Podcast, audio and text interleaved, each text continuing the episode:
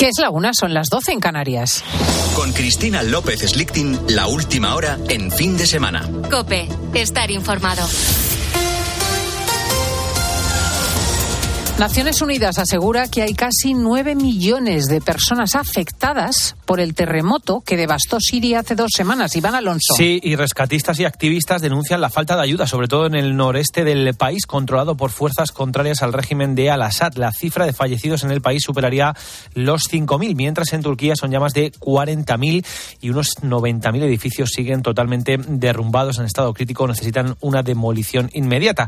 Contra todo pronóstico, en las últimas horas los equipos de salvamento han logrado rescatar todavía supervivientes, hasta tres que pasaron casi 300 horas atrapados bajo los escombros de su casa en la ciudad de Antioquía. Y aquí en COPE nos hemos preguntado cómo puede aguantar una persona tanto tiempo sin ingerir alimentos ni líquidos. Los expertos consultados no encuentran una explicación científica. Marilurdes de Torres es delegada de nutrición del Consejo General de Enfermería de España. Turquía nos ha chafado la evidencia científica. Si la necesidad del organismo básica es la hidratación antes que la nutrición, estas personas han estado sin líquido y han estado también sin nutrientes a lo mejor descubre que ese chico que salió ciento y pico horas, pues tenía justo una gota de agua por una cañería rota que la tenía encima de la cabeza. Cosas de estas se han visto, pero si no, no tenemos una explicación fisiológica y científica, que es como nos movemos las enfermeras y las personas de nutrición. Con la mente puesta en las víctimas de ese terremoto en Siria y Turquía, pero también en la guerra de Ucrania, el Papa Francisco ha hecho un llamamiento a que nuestra caridad sea concreta con todos los que sufren. Son palabras pronunciadas durante el rezo del Ángelus en la Plaza de San Pedro, responsable de Copen Roma Vaticano, Fernández. La preocupación por los demás no sea de quedar solo en palabras. El amor de Jesús ci chiede di lasciarci toccare dalle situazioni di chi è provato. El amor de Jesús nos pide dejarnos tocar por las situaciones de quien sufre. Pienso especialmente en Siria y Turquía, en tantas víctimas del terremoto, pero también en el drama cotidiano del querido pueblo de Ucrania y de todos los que sufren a causa de la guerra o con motivo de la pobreza y de la falta de libertad. La mancanza de libertad. El pontífice tampoco se ha olvidado de las víctimas del ciclón que ha asolado Nueva Zelanda. Y a punto de cumplirse un año de la guerra en Ucrania, en COPE seguimos recogiendo testimonios de ucranianos que sufren en primera persona las consecuencias de ese conflicto. Tatiana vive en Odessa y a pesar de que se va sintiendo más segura, nos cuenta que tanto ella como sus vecinos siguen viviendo el día a día con mucha angustia.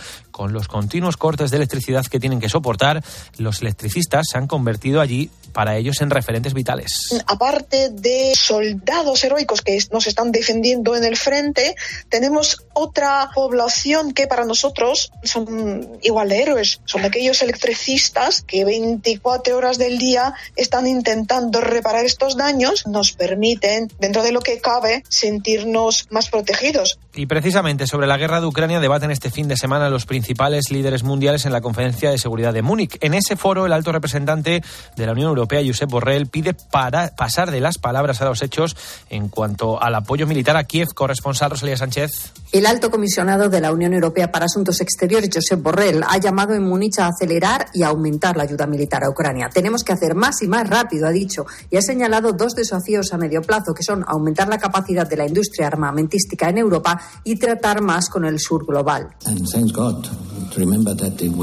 Gracias a Dios, recuerden la propuesta de considerar la industria de armamento como no sostenible, con la etiqueta negativa de sostenibilidad en la taxonomía. Aquello fue evitado, pero igualmente tenemos que cambiar la forma en que vemos la industria de defensa. Borrell ha dicho también que apoya la propuesta Estonia para la compra conjunta de municiones por parte de la Unión Europea y que está seguro de que funcionará. Mañana los ministros europeos de Exteriores hablarán de esto con su colega ucraniano Dimitro Kuleva.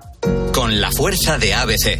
Cope, estar informado. Y el Barça a tratar de recuperar los ocho puntos de ventaja sobre el Madrid, Luis Calabor. En una jornada que sigue en una hora con el Elche español, luego a las cuatro y cuarto el Rayo recibe al Sevilla seis y media, Atlético Atlético y como decías a las nueve el Barcelona busca volver a esa distancia con el Real Madrid ante el Cádiz, Elena Condis. Si gana el Barça se vuelve a poner a ocho puntos del Madrid. Para ello Xavi recupera a Busquets, pero pierde a Pedri, lesionado a Araujo, sancionado y tampoco tiene a Dembélé. Habrá rotaciones por la fatiga y la carga de partidos. Además, el jueves se juegan en Manchester, estar en la Europa League. Serán titulares seguro Eric Ferrani y Ansu Fati, también Gaby, que está sancionado para Old Trafford. Y ojo con el Cádiz, ¿eh? porque en sus dos últimas visitas ha logrado un empate y una victoria.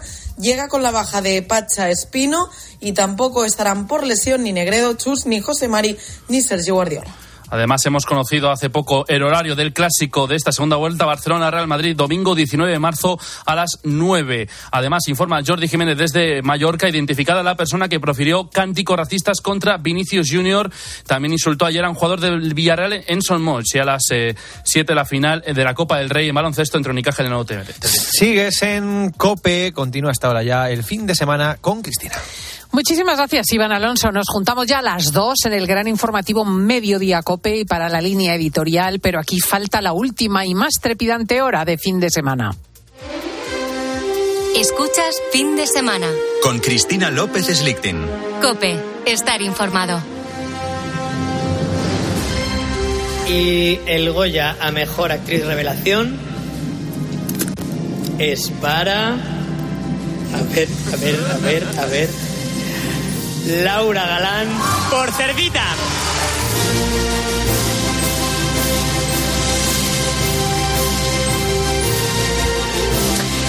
Ayer leía yo uno de los tweets que hablan del programa y uno de ellos decía, la gordita de fin de semana ha dicho no sé qué y no sé cuántos. A ese señor le dedico este espacio, porque hay gente eh, que gusta de hacer el mal y no puede lo intenta, pero es imposible. Es eh, motivo de gran satisfacción saludar aquí a la alcarreña Laura Galán, que consiguió el pasado sábado, bueno, el pasado no, el previo, ¿eh? ya estamos a, a, ocho días de los Goya, y consiguió en ese momento el premio a Mejor Actriz Revelación por su papel en Cerdita, una de las películas españolas más importantes del último año, un thriller de terror en el que la protagonista Sara sufre a diario burlas de las otras jóvenes del pueblo por su obesidad y que experimenta un giro en su vida cuando un desconocido secuestra a esas chicas que se metían con ella a diario. Así que se ve inmersa en el dilema de elegir entre salvar a esas jóvenes crueles o delatar a la persona que le ha ayudado a librarse de ellas y a dejar de sufrir ese incesante acoso por su peso.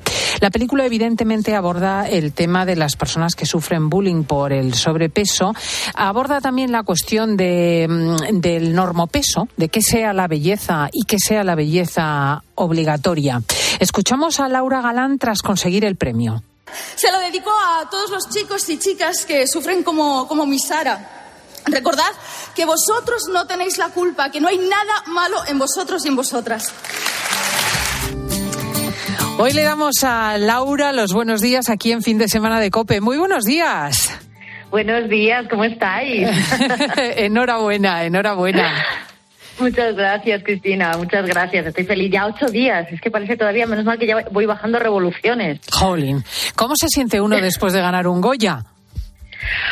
Pues muy contenta, muy nerviosa, porque en el momento cuando yo salí de ese escenario estaba temblando, bueno, y en el escenario estuve temblando, y una vez que ya consigues atar los caballos, muy feliz y sobre todo con muchas ganas de volver a una vida normal. porque ha sido entrevista tras entrevista y me imagino una atención pública constante. Sí, y todo lo que conlleva, ¿no? Que es muy bonito, es muy emocionante. Además, claro, yo decía, es mucho trabajo, pero además todo es muy emocionante, con lo cual es agotador. Y yo he parido hace un año, estoy todavía con las hormonas disparadas, entonces digo, uy, esto es todo muy, muy agotador. Pero, pero nada, muy feliz. Y lo que me pasa, mi sensación ahora es que yo veo el Goya en casa y, y tampoco termino de creérmelo. O sea, estoy contenta y demás, pero lo veo ahí y digo, pues, ¿qué es pues, eso? Pues tengo un Goya, pero no, no, no, no, no termino yo de asimilar. Es maravilloso, la verdad. Eh, muchas veces actores que eh, triunfan extraordinariamente tienen tras de sí, como es el caso de Laura Galán, una larguísima carrera en cine, en televisión, en teatro, con eh, decenas y decenas de obras y por lo tanto realmente mmm, más de uno y más de dos se habrá sorprendido al mirar tu currículo. bueno, es que por ejemplo, eh, tenía varias compañeras nominadas que eran muy, que son muy jóvenes, que también tienen un currículum que ya me gustaría a mí, pero, pero es verdad, claro, que yo soy un poco mayor y que llevo, sobre todo, mucho, mucho trabajo de teatro. Entonces, bueno, pues mucho, mucha, mucha supervivencia. Sí, un poco mayor y tiene 37 años la criatura. bueno, mayor que ella, es mayor que ella. Qué barbaridad. El, el mundo de las actrices y de los actores es complicado en España, es un mercado relativamente pequeño, eh, muy angustioso para mantener eh, una, unos papeles constantes en el tiempo. Si cabe peor para las mujeres que para los hombres, ¿cómo se presentan las perspectivas actualmente? Bueno, ahora hay como mucha esperanza y mucha alegría y yo sé que hay mucha gente de, de, de, la industria que se ha alegrado por mi premio y está muy contenta, pero bueno, el panorama es Mm, que eso, mucha esperanza, pero no, no, en principio no, no tengo más ofertas. Entonces yo entiendo que esto tiene que seguir como seguía antes, que es eh, en la lucha. O sea, de, o sea ¿a ti no te han llovido 30 papeles sobre la mesa a raíz de obtener el Goya por Cerdita? no, no, no, no, no, para nada en absoluto. O sea, yo sigo siendo la misma actriz mm, que tiene que luchar muchísimo que de antes de, lo, de hace un año. Que, Madre mía. Que nada, sí, sí. Vamos a hablar... ayer Sí, perdón. Dime, dime. No, que ayer me encontré con un compañero que también había estado nominado y me dijo, me han salido varios castings y demás. Y digo, ¡ay, qué bien! Pero, pero bueno, esto es lo que, a ver si se traduce en trabajo, porque no, de momento no. Sí, sí, castings, además son pruebas, evidentemente. sí, sí, Vamos a hablar nada. de Cerdita, escuchemos. No te estamos acusando de nada, bonita. Solo queremos saber qué pasó en la piscina. Cerdita, oink, oink, oink. ¿Se puede saber quién te llama gorda? Es alucinante lo poco que se puede haber puesto mucha gente en el papel de alguien a la que llaman cerdita, gordita, ¿eh? Mm. Que hay, habrá, hay muchos, yo creo, ¿no? Sí. Es, mm, y muchas. A mí me siguen llegando mensajes que han visto la película y dicen, es que es tal cual yo pasé mi adolescencia, Sí. muchísimo, porque yo además siempre digo que yo no he sufrido bullying y me gusta decirlo porque no es la, yo siempre he sido gorda y no debería ser la norma, ¿no? Porque, eh, jolín, eh, no, no es culpa de las personas que lo sufren que se lo hagan. Entonces, también lo digo, pero me llegan constantemente mensajes de mm, así me sentía yo en el colegio, así me sentía yo en el instituto e incluso cuando eres adulta en los trabajos sigue habiendo eh, acoso y, y bueno, es creo que una sensación muy cercana desgraciadamente para muchos y muchas. Mm. Es eh, además una forma muy buena visualizarlo, llevarlo al cine, hablar sobre ello. Mm. Me imagino que, que has tenido que hacer todo un camino de meditación y de empatía. Sí, hombre, eh, absolutamente. In- Intento ser empática en mi vida normal. Carlota Pereira, la directora y guionista, siempre me dice, tú eres demasiado empática, porque y, sufro mucho por las cosas. Pero claro, hay que hacer un- un- una labor de, mm, de investigación, de ensayos, de meterse en, ese, en esa piel que mm, se va a meter a su vez en un túnel oscuro de dolor eh, bastante impresionante. ¿eh? Daba un poco de vértigo, pero también creíamos todos, todo el equipo, que había que hacerlo así, a, a corazón abierto y a, y a descubierto casi literalmente y lanzarnos a la piscina literalmente. No, no se puede hablar de esto de otra manera. Luego ya la película cambia, o sea, cambia eh, parte de la premisa del bullying y de repente es un, un slasher, una película de terror, de ficción y- y vuela. Pero nuestro punto de partida, claro, como, como creadoras, esos son nuestros miedos. Y el miedo de Carlota y el, y el mío, pues sobre todo de Carlota Pereda, era ese, ¿no? El bullying que puedan hacer a su hija, que podamos sufrir en general las mujeres y, y de ahí parte Cerdita. Mm. Hay alguna escena eh, muy difícil porque Cerdita tiene que salir, eh, bueno, prácticamente desnuda, con, eh, con su, digamos, con su, su peso absolutamente normal, ¿no? Como el resto de las personas normales, que no son exactamente el arquetipo de belleza que sale en las eh, marquesinas de los, de los Sí. autobuses. ¿Cómo Sí. llevaste ese- esa exhibición del cuerpo? Pues mira, mm, eso no, no lo llevé en absoluto mal. Me- De hecho, creo que me he descubierto un poco exhibicionista. No me da, a mí no me da pudor enseñar mi cuerpo. Yo soy muy a gusto en él, tengo mucho que agradecerle y no me re- recuerdo a las, a las chicas del vestuario de Laura, ¿te quieres tapar un poco? Porque estaban de repente en mitad de una carretera preparando la secuencia o en mitad del pueblo de Villanueva de la Vera y yo estaba en bikini. Y yo decía, no, no, no, si estoy súper a gusto, estaba fresquita, estaba bien, yo estaba encantada. No, yo no tengo problema en exhibir. Tengo más problema en exhibir las emociones que le pasan a Sara, lo que, eh, lo, que sufre, lo que, eh, esa vulnerabilidad tan, tan fuerte y tan dolorosa. Entonces, eso, eso para mí era mucho más difícil que mostrar mi cuerpo que no tengo ningún problema. Mm. ¿Qué ha supuesto en tu vida Carlota Pereda, la directora de Cerdita? Pues pues desde luego, es que Carlota ha sido un pilar fundamental, está siendo un pilar fundamental a muchos niveles, por supuesto a nivel profesional, porque me ha regalado este personaje, ya me lo regaló con el corto, eh, ha confiado en mí, que siempre digo, eres la única que me da trabajo, porque, eh, bueno, confiamos mucho, en, yo, también confío en ella absolutamente, porque me parece una genia, y, entonces me ha dado pues esta oportunidad maravillosa y, y gracias a ella pues todo lo que venga, ¿no? O sea, es súper importante. Y luego a nivel personal, eh, pues que tengo una, una familiar más, es familia ya, con, con, su, con su núcleo también familiar, somos ya todos eh, de la misma de la misma panda y eso es, eso es precioso, pero sobre todo que alguien confíe tan ciegamente en ti, eh, pues es como una generosidad extrema. Hmm. tu pareja, Patrick Bencomo, también está en el mundo de, del, del, cine, es asistente de dirección. Em, ¿En qué medida mm, estar completamente rodeados de ese ambiente cambia la existencia?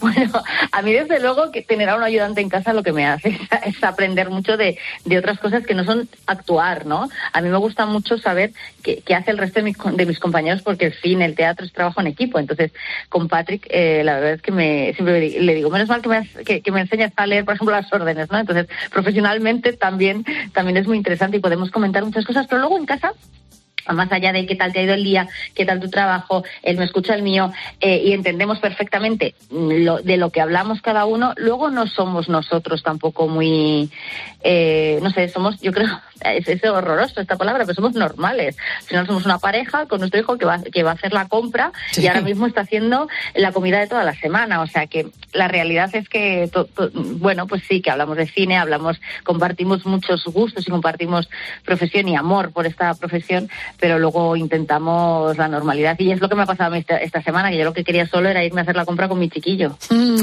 del chiquillo tenemos que hablar porque es el primer hijo y eh, Laura está realmente entusiasmada. Hombre, claro, es que no sabéis cómo es mi hijo.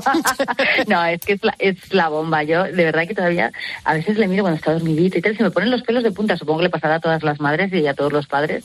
Pero claro, es que esto sí que es un premio, esto sí que cambia la vida y, estoy feliz y sigo aprendiendo. Tengo que, vamos, eh, supongo que esto ya no acaba nunca, ¿no? El aprendizaje. ¿Tú cómo vives la maternidad? Porque ahora hay un debate. Hay quien dice que, que la maternidad es lo mejor que te puede pasar en la vida y hay quien, por el contrario, afirma que la maternidad es muy complicada y que está llena de, de contrapartidas.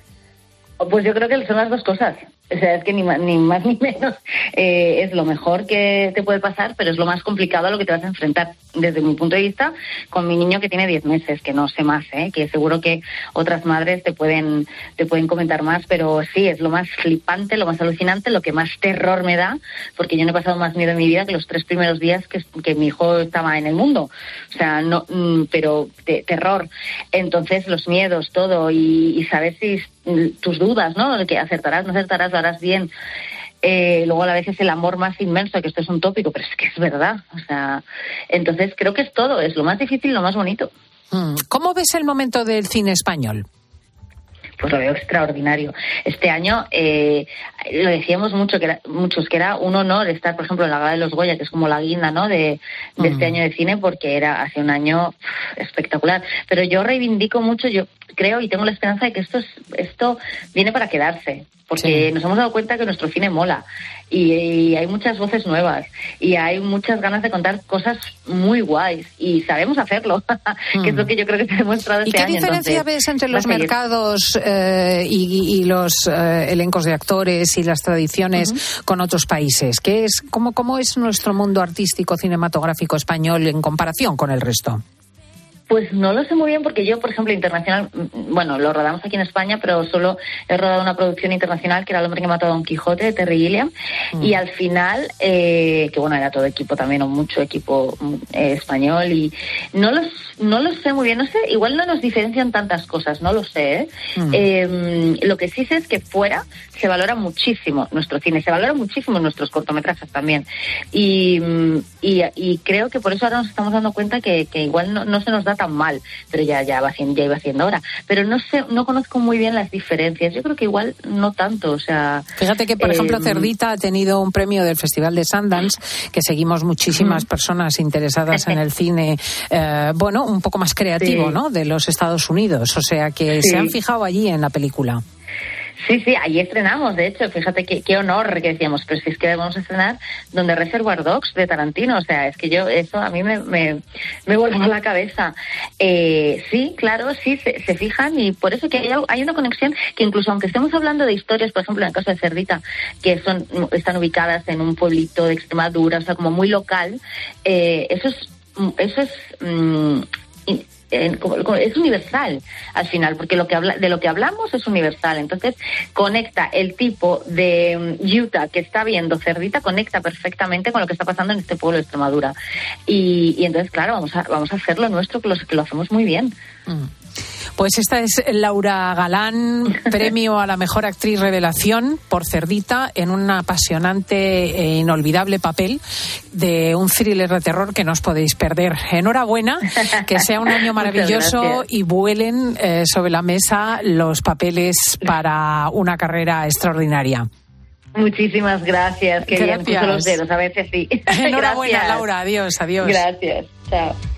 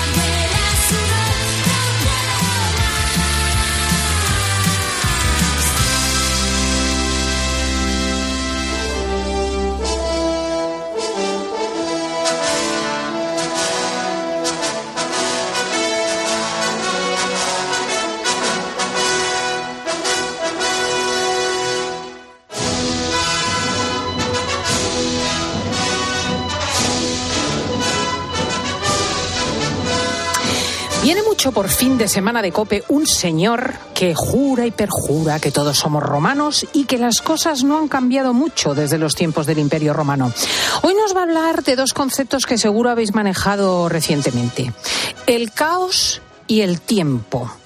Conceptos que por lo visto tienen mucho que ver con Roma y mucho que ver entre sí. Él es Paco Álvarez, autor del libro Mitomorfosis. Salve Paco. Salve Cristina, salvete omnes. Hola a todos, amigos romanos.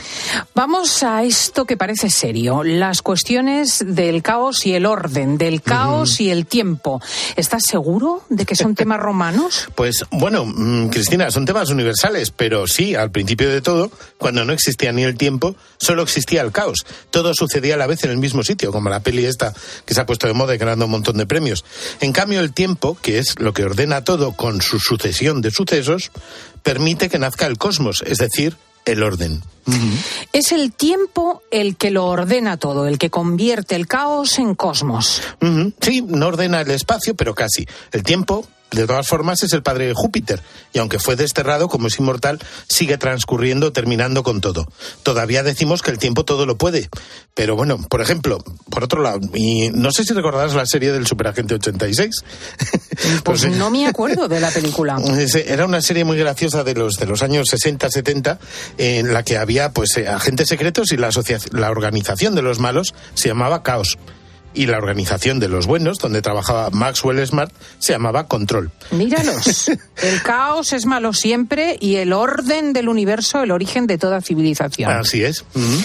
Bueno, ahora tenemos la teoría del caos, sabes que es la que define nuestro siglo y nuestra época. Eh, eso además de que las cosas están interconectadas y el vuelo de la mariposa en un lugar origina tsunamis al otro lado del mundo. Así es, Cristina. Y sabemos medir el tiempo que ha pasado con relojes cada vez mejores y más caros.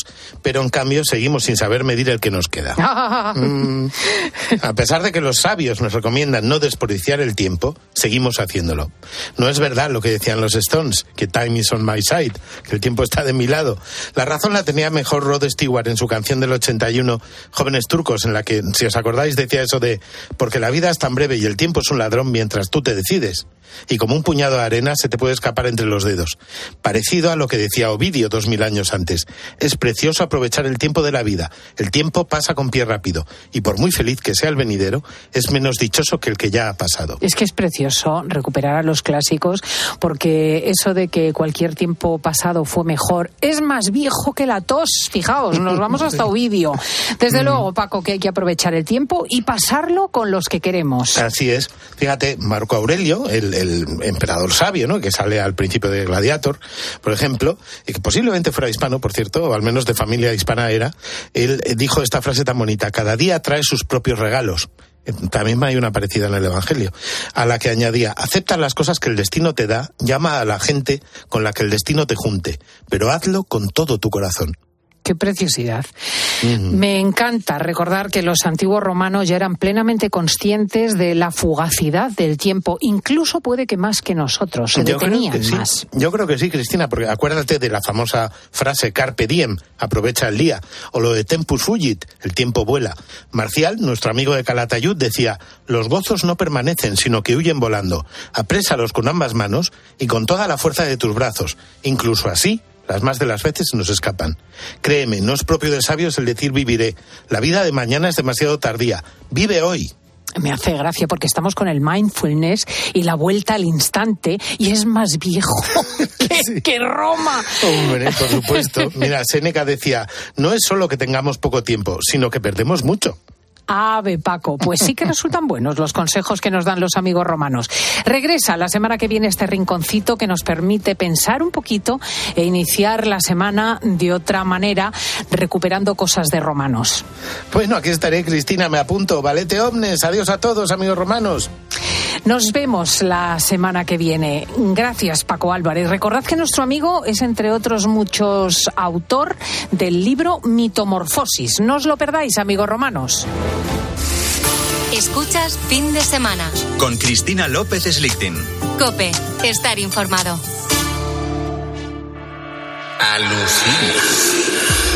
¿Cómo hay que leer esos signos asociados a pintura rupestre? Todas esas rayitas que aparecen en cuevas prehistóricas también españolas, en realidad tenían un sentido, transmitían información, que eran un código que ellos entendían y que, por supuesto, hemos ido. Pues en esta línea, cada martes a las once y media de la mañana, Carlos Herrera y Javier Sierra.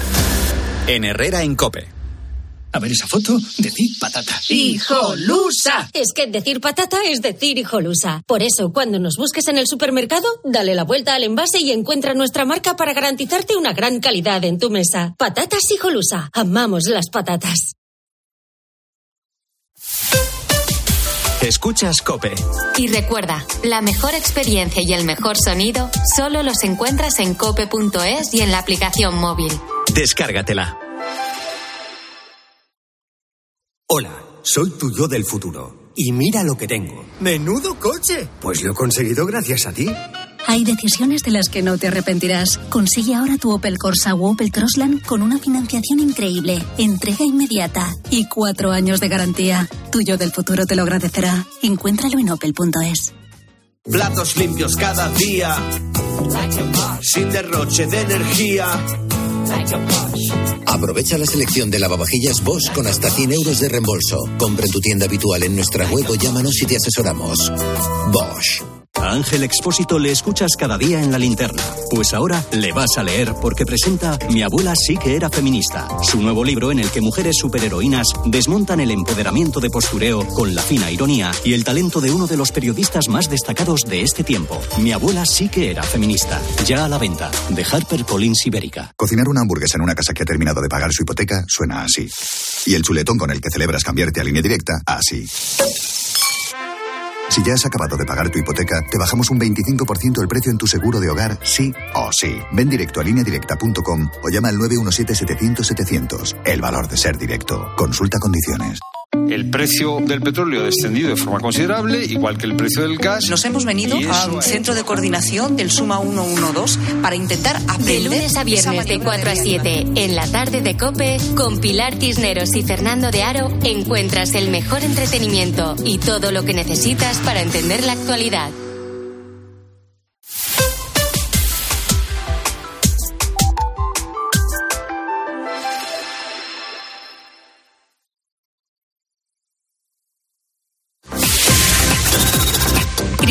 López Slichting. Fin de semana.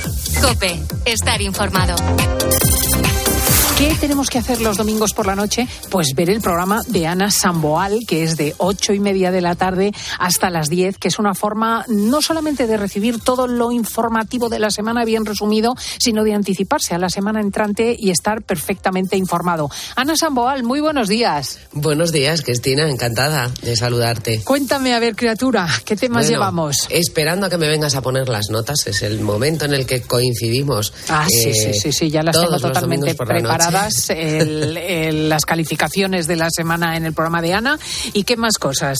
Pues mira, vamos a entrar a fondo en la sanidad, porque a mí me llama la atención que haya manifestaciones, que los médicos se quejen mm, mm, cada vez que quieras escuchar a uno de ellos y sin embargo en las encuestas del propio Ministerio de Sanidad la satisfacción de los españoles está por encima del 7 en general y casi en el 8 en la atención primaria. Entonces, ¿tan mal funciona la sanidad?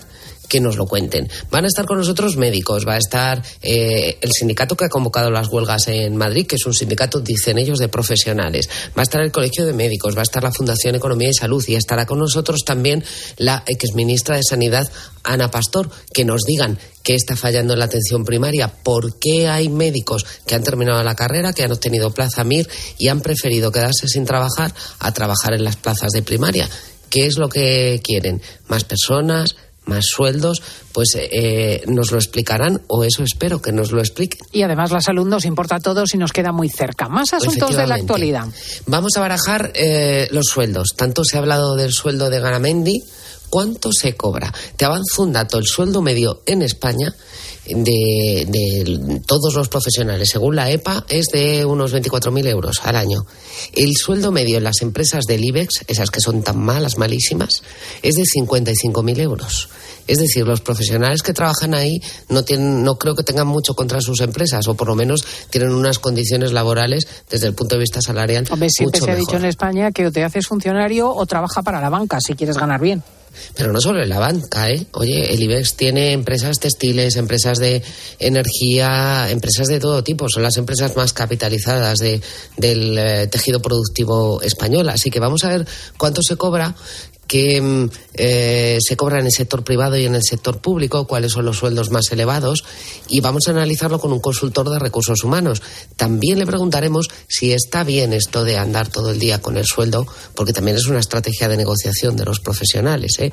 Eh, y que, mm, eh, sobre todo después de la polémica con el presidente de COE. Y ya que estamos, como la Casa Real ha publicado el sueldo de los reyes este año, vamos a comparar con la ayuda de Fernando Rayón los presupuestos de todas las monarquías.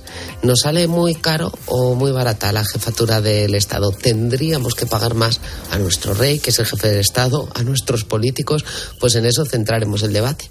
Pues si queréis saber lo que gana el rey, tenéis que ver a Ana Samboal. Muchísimas gracias. Un abrazo, Gracias, amiga, Cristina. y mucho éxito esta noche. Hasta, Hasta luego. esta noche, un abrazo. El que quiero no me quiere como quiero que me quiera y termina la condena. Me divierte, maybe tú eres el que me libera. Y es que hoy es carnaval, yo estoy de aquí y tú eres de allá. Lo diré en inglés y me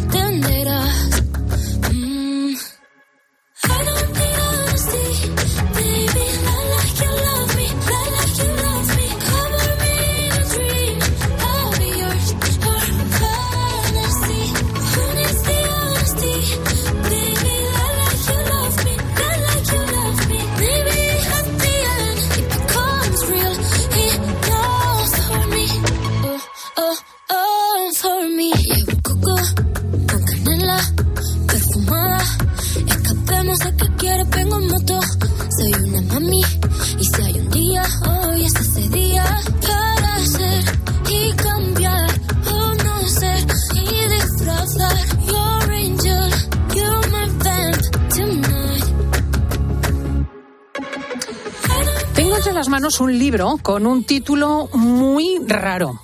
Salmones, hormonas y pantallas. Como te lo estoy contando. ¿Qué tendrán que ver, verdad? El salmón con las pantallas. Luego tiene un sumario, un subtítulo, El disfrute del amor auténtico visto de la salud pública, que también tiene lo suyo, porque ¿qué tendrá que ver el amor con el problema sanitario? Vamos a hablar con su autor, que es el doctor don Miguel Ángel Martínez González, especialista en medicina preventiva y salud pública y que aborda asuntos tan tan variados como el uso irresponsable de las pantallas, que en este programa tanto nos preocupa, como el cada vez mayor consumo de pornografía o eh, los salmones. Le voy a preguntar por los salmones. Doctor, muy buenos días. Buenos días, encantado de estar contigo. ¿Los salmones por qué le interesan? Los salmones son sobre todo los jóvenes que tienen la valentía de nadar contracorriente en un ambiente que muchas veces culturalmente es tóxico. Claro, efectivamente aparece toda una multitud de peces nadando en la misma dirección en portada en este libro de Planeta y un salmón solitario en dirección continua, eh, dirección contraria, que además eh, no es una dirección simplemente de la corriente. Lo que está ocurriendo, las grandes posiciones internacionales, lo que casi todo el mundo tiene que pensar por obligación, tiene detrás, denuncie usted, poderosas multinacionales.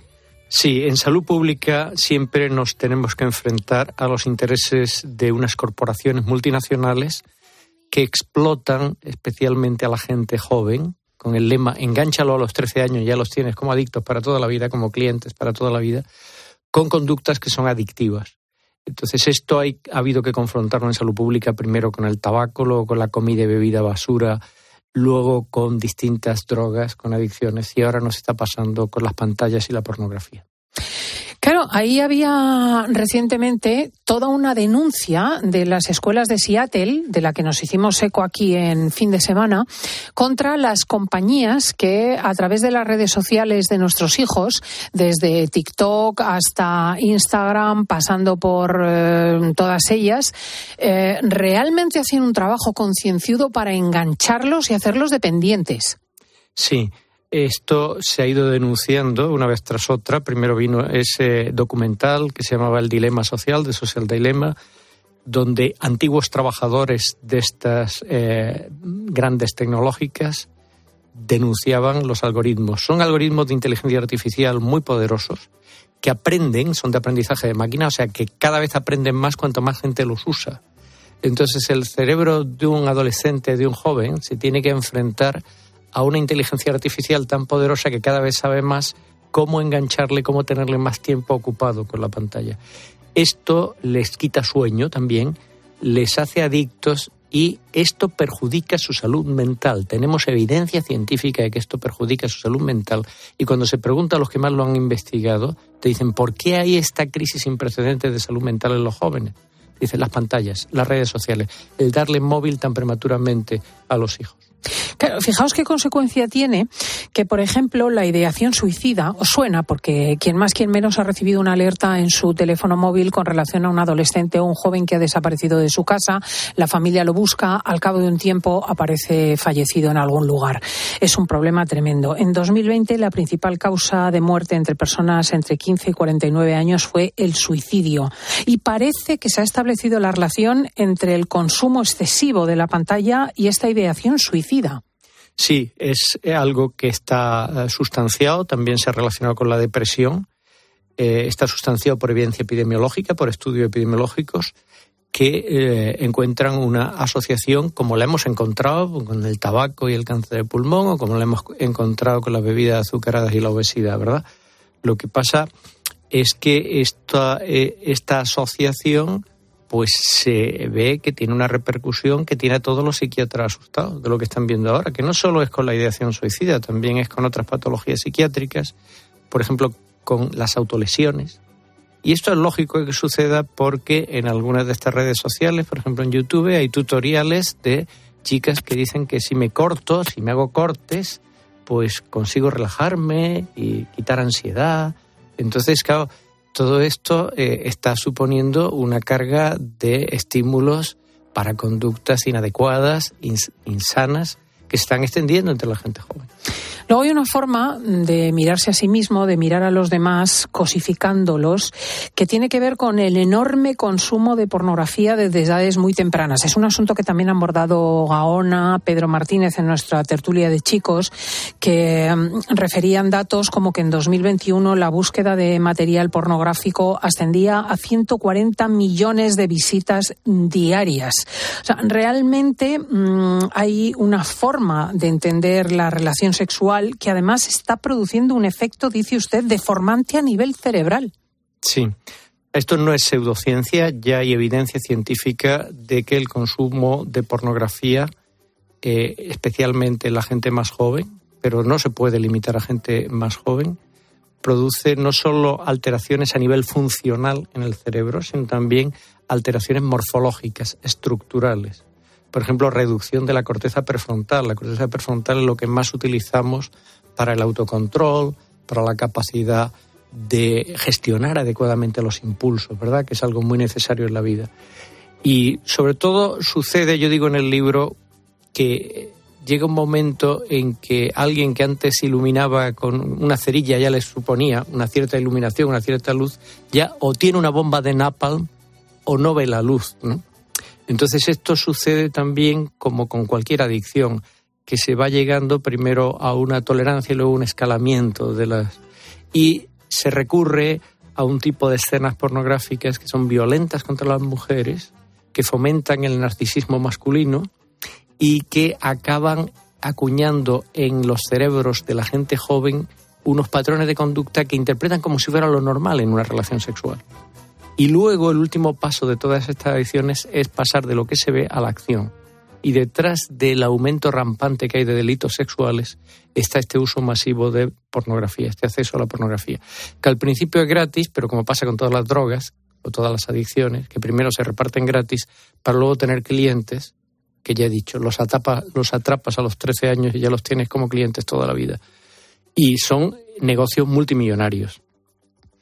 Es tremendo porque verdaderamente mm, hablamos de personas con el cerebro deformado. ¿Es posible recuperar a estas personas enganchadas? Sí, sí, afortunadamente es posible. El libro, con todo lo que he dicho, estaba pensándolo ahora mismo cuando me has preguntado que puede parecer pesimista. El libro es muy optimista. El libro habla de esas recuperaciones, de recuperaciones de la, una conducta sexual adecuada que tenga todos los ingredientes que tiene que tener una conducta sexual según la definición de salud sexual que da la Organización Mundial de la Salud, que es la que integra no solo los aspectos somáticos, sino también los aspectos emocionales, intelectuales, sociales, que favorece la comunicación, la personalidad, en definitiva, que no es veterinaria y sobre todo que favorece el amor, ¿no? Que el amor tiene esa esencia de decir tú sí, yo no, y consiste en esa capacidad de desvivirse por la persona amada y que tiene unos vuelos mucho más altos que lo que se vende a través de la pornografía, que es absolutamente egoísta. De hecho, usted es muy partidario de que los padres hablan francamente y desde temprano de sexualidad con los niños. Sí, sí.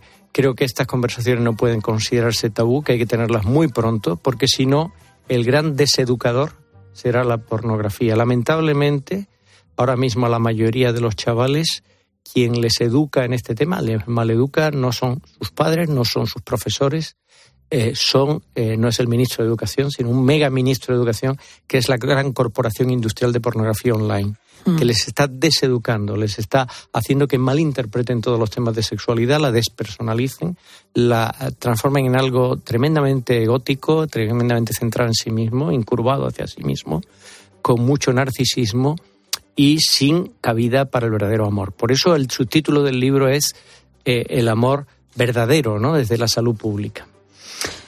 Em, ¿Usted ha podido identificar una edad óptima para poner en manos de un niño un teléfono móvil? Pienso que sobre eso hay que abrir un debate serio. No doy una cifra, pero sí digo algo que nos tiene que hacer pensar, que es que en las eh, carreteras más peligrosas, llenas de conductores imprudentes, no dejamos a un chaval de 13, 14, 15, 16 años conducir un Ferrari, ¿verdad? Sin embargo, les dejamos muy jóvenes conducirse por unas autopistas llenas de depredadores, que son lo que hay al otro lado de la pantalla. Al otro lado de la pantalla hay que saber que hay depredadores sexuales. Esto también está recogido en ese tremendo informe de, de UNICEF del 2022, donde se denuncia pues eso que el 11% de los chavales de 11 a 18 años han recibido y las chicas pues han recibido invitaciones de adultos a, eh, hacer el sexting, a compartir imágenes pornográficas, etcétera, ¿no? Entonces, si para conducir un coche se piden los 18 años, estamos todos de acuerdo, ¿verdad? Pues eh, habrá que plantearse a qué edad se deja un móvil con conexión a Internet, a qué edad se puede arriesgar uno a eso. Si sabemos que ahora mismo muere más gente por suicidio que por accidente de tráfico, sabemos que esa epidemia de suicidio de los jóvenes está muy relacionada con la exposición intensiva y extensiva a pantallas, pues a ver qué hacemos, ¿no? Yo creo que en salud pública siempre tenemos que abrir un debate social sobre un tema, tenemos que conseguir, con- conseguir una movilización de la población, porque cada vez hay más personas que están movilizándose. Por ejemplo, a mí me llama mucho la atención todos esos movimientos que hay de exadictos a pornografía que han conseguido salir después de mucho esfuerzo y han escrito libros, han organizado sitios web donde cuentan sus experiencias y, tratan por todos los medios de alejar a la gente para que caiga en esto, ¿verdad? Hmm.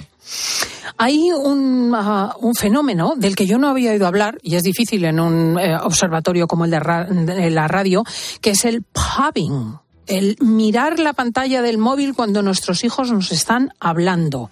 Esto tiene también consecuencias muy graves. Nadie lo hubiese pensado. Sí, es una mezcla de dos palabras, phone, de teléfono, y snubbing, que, es eh, despreciar a alguien. Esto sucede eh, lamentablemente porque se está teniendo una conversación y de pronto alguien saca el móvil, hace como si está escuchando, pero realmente no está escuchando y lo que está haciendo es mirar la pantalla del móvil. A mí lo que me ha sorprendido es que cuando vas a las bases de datos de artículos científicos médicos, cada vez te encuentras más artículos que hablan del Fabing, del P-H-U-B-B-I-N-G, que es como se escribe, ¿no?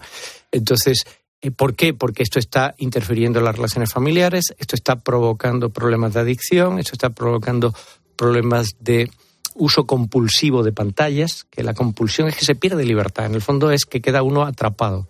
Cuando hay este síntoma de que no se sabe mantener una conversación sin echar mano al móvil y aunque la otra persona esté hablando, pues uno está chequeando lo que tiene en su pantalla. Todo esto de las pantallas que hablo hay que tener en cuenta que no son las pantallas de trabajo, son las pantallas de entretenimiento, que pueden ser eh, pantallas de teléfonos móviles, pantallas de tablet o la pantalla del, del ordenador para engancharse a una serie. Claro. O sea que todo va en la misma línea, pero son las pantallas del entretenimiento. Hombre, podríamos estar horas hablando de este libro que además ha prologado nuestra Marian Rojas, Salmones, Hormonas y Pantallas, el disfrute del amor auténtico visto desde la salud pública, pero ciertamente son nuestros oyentes los que deben comprarlo y ojearlo, sobre todo si son padres de familia. Hay alguna observación suya que me ha llamado extraordinariamente la atención y me ha dado alguna esperanza muy novedosa. Usted asegura, por ejemplo, que en términos generales, hablamos del universo internacional, el aborto está cada vez peor visto. Sí, sí. Quizá esto choca leerlo en España, pero el hecho es que hay cada vez más movimientos en Estados Unidos y lo que llama, la- eh, por ejemplo, en Estados Unidos, pero también en Inglaterra, también hay en otros países, movimientos espontáneos de personas que se dan cuenta, porque es lógico que cuando tú estudias científicamente la realidad del embarazo, aunque es obvio que nada em, se me ocurre que sea más íntimo que la relación de una madre con su hijo del que está embarazada, ¿verdad? O sea, que lleva dentro a su hijo. Pero eh, cuando lo estudias científicamente te das cuenta que mirando la expectativa de vida de esa nueva criatura, mirando la genética, mirando la inmunología, mirando lo propio que sienten los padres, que ya empiezan a pensar en qué nombre le van a poner, el hecho de que se produzca un duelo cuando se tiene una pérdida involuntaria de fetal durante el embarazo y que hay una situación de duelo reconocida, o, esas web donde se recogen, que las cito en el libro, donde se recogen las, los sentimientos, experiencias y comunicaciones de mujeres que han sufrido un aborto y todo lo que sienten cada vez que ven luego un carrito un- con un niño, cada vez que llega el Día de la Madre, cada vez que se acuerdan del aniversario de su aborto al que se han sometido y todos los sentimientos que tienen, te das cuenta de que ahí hay algo que cuando pasen los años diremos, qué error tan terrible cometimos. Cuando frente a esto no le plantamos cara a otra gran corporación industrial mundial, que es la Big Abortion. Esto se le ha plantado cara, por ejemplo, a mí me ha, asombrado positivamente la película Unplanet, que cuenta la historia de Abby Johnson, o, o todo lo que cuenta María del Himalaya, esta enfermera que trabajó en una clínica eh, de abortos en Bilbao y que luego dio un cambiazo, ¿no? Y que hay vídeos suyos por internet, ¿no? Se pone María del Himalaya y encuentras el testimonio de personas que están dentro y que se dan cuenta. O todo el escándalo que surgió cuando Planned Parenthood vendía órganos de fetos abortados y decía una de las directivas, yo lo que quiero es comprarme un Lamborghini. Detrás de esto hay una corporación que lo que está enfocada es a incrementar cada vez más sus ganancias, intoxica la opinión pública y yo felicito a la COPE porque en esto sois salmones. Como, como radio. O sea, que nadáis contracorriente y os felicito, porque creo que cada vez tiene que haber más salmones y los va habiendo, y esto es un motivo de optimismo que hablan claro de este tema. Por supuesto que hay que tener la máxima compasión y empatía con la mujer que está en ese tsunami emocional de que se encuentra con un embarazo no planeado y no sabe qué hacer porque se le derrumba su vida. Para esa mujer toda la comprensión. Para eh, los tiburones de la gran patronal abortista no tengo tanta comprensión. Los veo como he visto cualquiera de las grandes corporaciones mundiales, multinacionales, que se han opuesto a los intereses de la salud pública. Porque esto es un daño para los dos, para la madre hijo. Y con un nombre detrás muy sencillo, muy antiguo, la avaricia. Pues este es el doctor Miguel Ángel Martínez González, un salmón muy gordo, que tiene este libro de salmones, recordadlo, Estoy salmones. delgado, ¿eh? Hormonas y pantallas de la editorial Planeta. Muchísimas gracias por venir aquí a fin de semana. Gracias a ti, Cristina.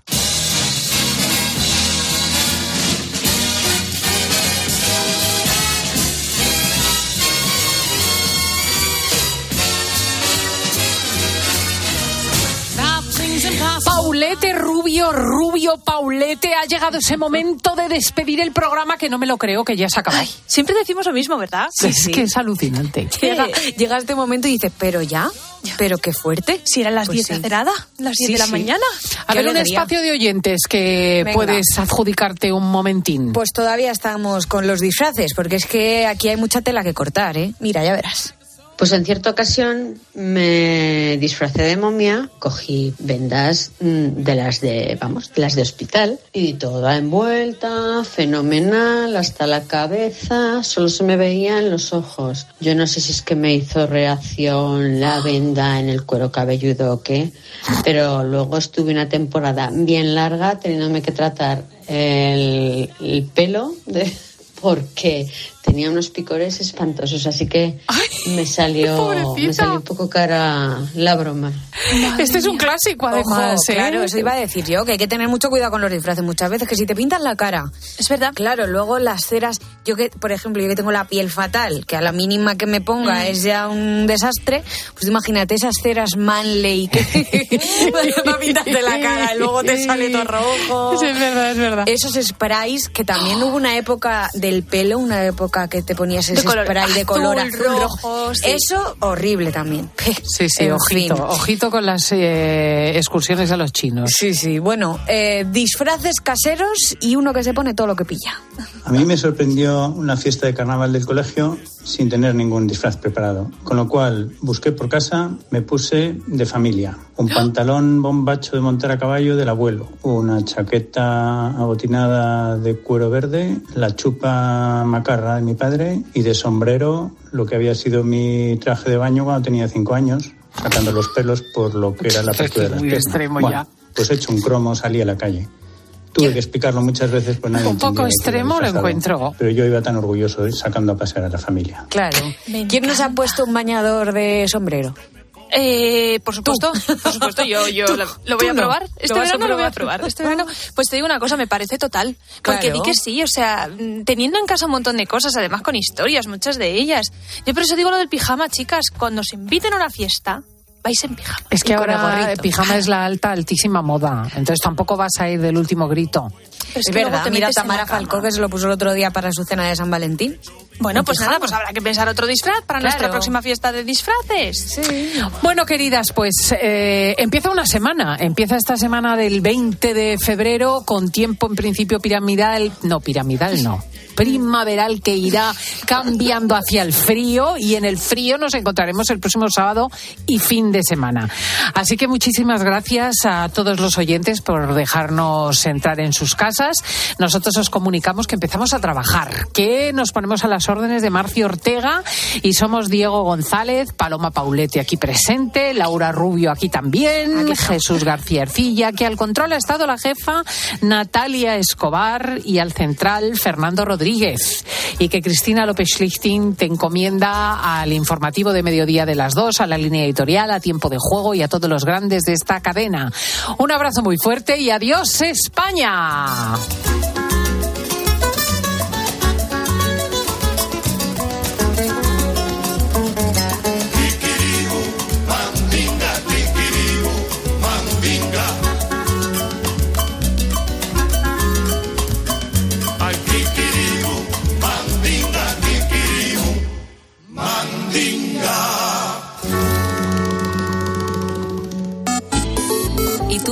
Piensas? Escribe a Cristina López Slichting en Twitter en arroba fin de semana cope, en nuestro muro de Facebook Cristina Fin de Semana o mándanos un mensaje de voz al 666 55 40 00.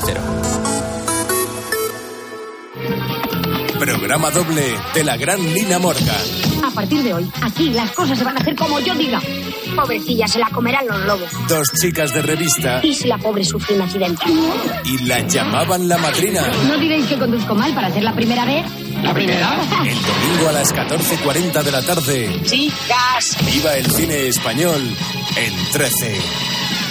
Señores pasajeros, el nuevo Sub C5 Aircross llega a destino. Fin de con amigos en la nieve. Los más comodones cuentan con tres asientos independientes disponibles en caso de agujetas. Nuevo Sub Citroën C5 Aircross Plug-in Hybrid, tan generoso como tú. Súbete a los días de hasta el 20 de febrero con una financiación súper generosa. Condiciones en citroen.es. Escuchas Cope. Y recuerda, la mejor experiencia y el mejor sonido solo los encuentras en cope.es y en la aplicación móvil. Descárgatela. Con las placas solares de Solideo puedes hacer que la energía del sol llegue a todos tus electrodomésticos e ilumine tu factura de la luz. Ahorra y hazte autoconsumidor. Solideo.es. Qué bien te viene la financiación total para clientes con tarjeta El Corte Inglés. Financia tus compras hasta en 12 meses en electrónica, electrodomésticos, deportes, moda, hogar y mucho más. Financiación total, la financiación que mejor te viene en tienda web y app del Corte Inglés. Hasta el miércoles 22 de febrero. Consulta condiciones y exclusiones en elcorteinglés.es. Siempre lucha por conseguir darnos lo bueno a un precio sin igual.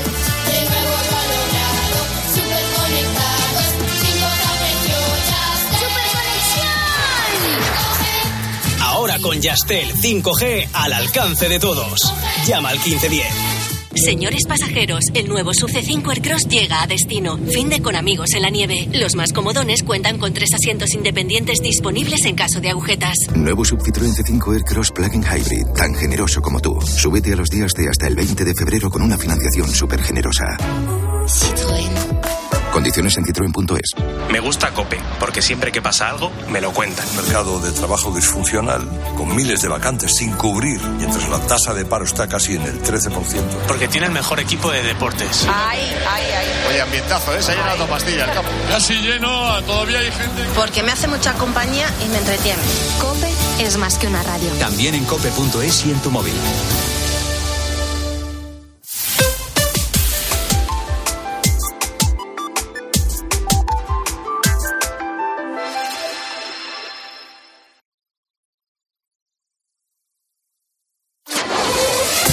Editorial. Cadena Cope.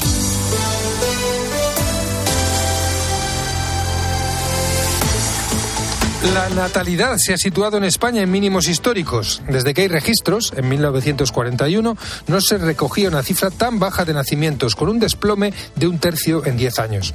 Desde hace demasiado tiempo la noticia se repite periódicamente, cada vez que el Instituto Nacional de Estadística actualiza sus datos y arroja nuevo récord histórico.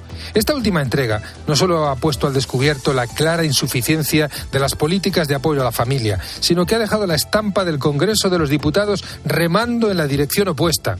Una semana después de que el Tribunal Constitucional considerara de facto el aborto como un derecho, la mayoría gubernamental sacaba adelante una ley abundando en aspectos polémicos como el aborto sin consentimiento a partir de los 16 años, la eliminación de los ya de por sí exiguos tres días de reflexión y las presiones para practicar abortos en la sanidad pública, marginando a los médicos objetores. El contraste no puede ser mayor, como destacaba el cardenal Omeya, presidente de la conferencia episcopal, lamentando que el aborto se consolide como derecho mientras 13 millones de personas viven en situación de exclusión y España se sitúa a la cola europea y mundial en natalidad. Invertir hoy en familia es la mejor manera de garantizar el sistema de protección social. Hace falta también recuperar una imagen positiva de la familia y de la crianza. Es tarea de todos, incluidas las administraciones, a las que, en todo caso, hay que exigir que dejen de empeñarse en agravar aún más el problema.